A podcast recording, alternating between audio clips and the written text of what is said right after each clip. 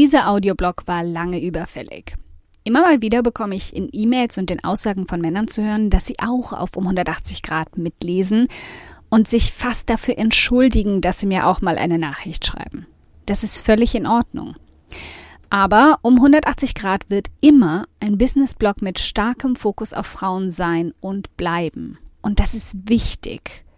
Ganz abgesehen von dem grundlegenden Gedanken, den ich bei der Gründung von um 180 Grad hatte, geht es dabei nicht nur um die Unterstützung von Frauen. Es ist auch die Basis eines guten Brandings.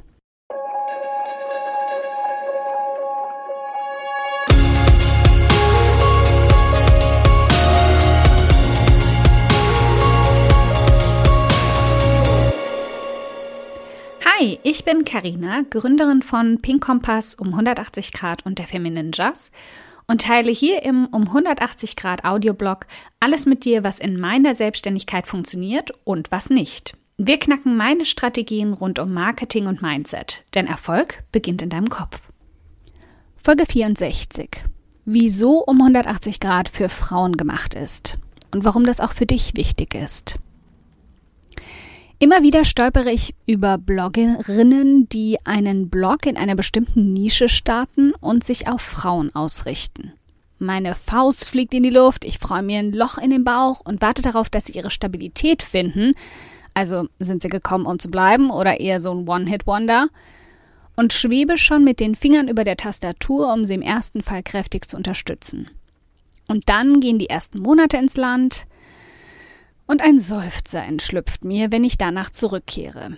Dieser Blog ist für Frauen, aber natürlich auch für Männer. Äh, hallo?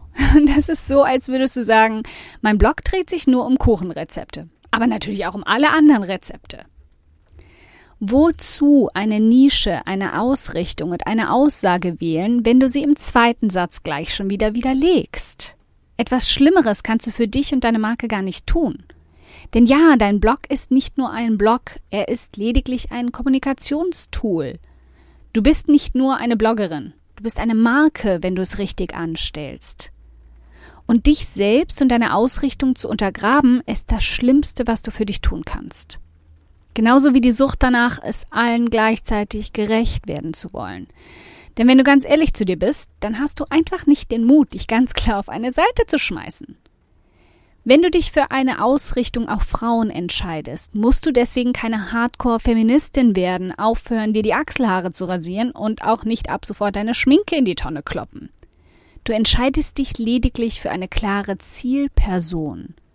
Nichts anderes tun Bloggerinnen, die sich auf das Backen fokussieren. Haben die ein schlechtes Gewissen, weil sie nicht für alle Salatfans schreiben können? Oder Reiseblogger, die sich auf ein Land konzentrieren. Fühlen die sich schlecht, weil sie die anderen Länder benachteiligen? Nein, denn für Salate, andere Länder und Männer, Überraschung, gibt es massenweise Blogs da draußen. Sie kommen nicht zu kurz, sie werden nicht ausgeschlossen. Es verbietet ihnen doch niemand das Mitlesen, sofern es sie nicht stört, als liebe Leserinnen angesprochen zu werden. Und ihrem PC befällt auch kein Virus, wenn sie deine Seite öffnen. Fang an, eine klare Ausrichtung zu haben. Steh dazu. Und hör auf zu schwimmen, das nette Mädchen sein zu wollen, es allen recht zu machen. Das gilt für jede Nische, jeden Blog und ja, auch jede Dienstleistung. Und ja, ich meine dich, genau dich. Ein dickes Dankeschön, dass du heute beim um 180 Grad Audioblog dabei warst. Und falls du noch mehr knackiges Marketingwissen oder Mindset- und Motivationskicks brauchst, schau auf podcast.um180grad.de nach weiteren Episoden oder direkt auf www.um180grad.de in über 100 hilfreiche Artikel rein. Wenn du eine Frage hast, die dir auf der Seele brennt und die du gern für eine Podcast-Folge vorschlagen möchtest, dann schick sie mir jederzeit an podcastwunsch.um180grad.de. Ich freue mich schon darauf.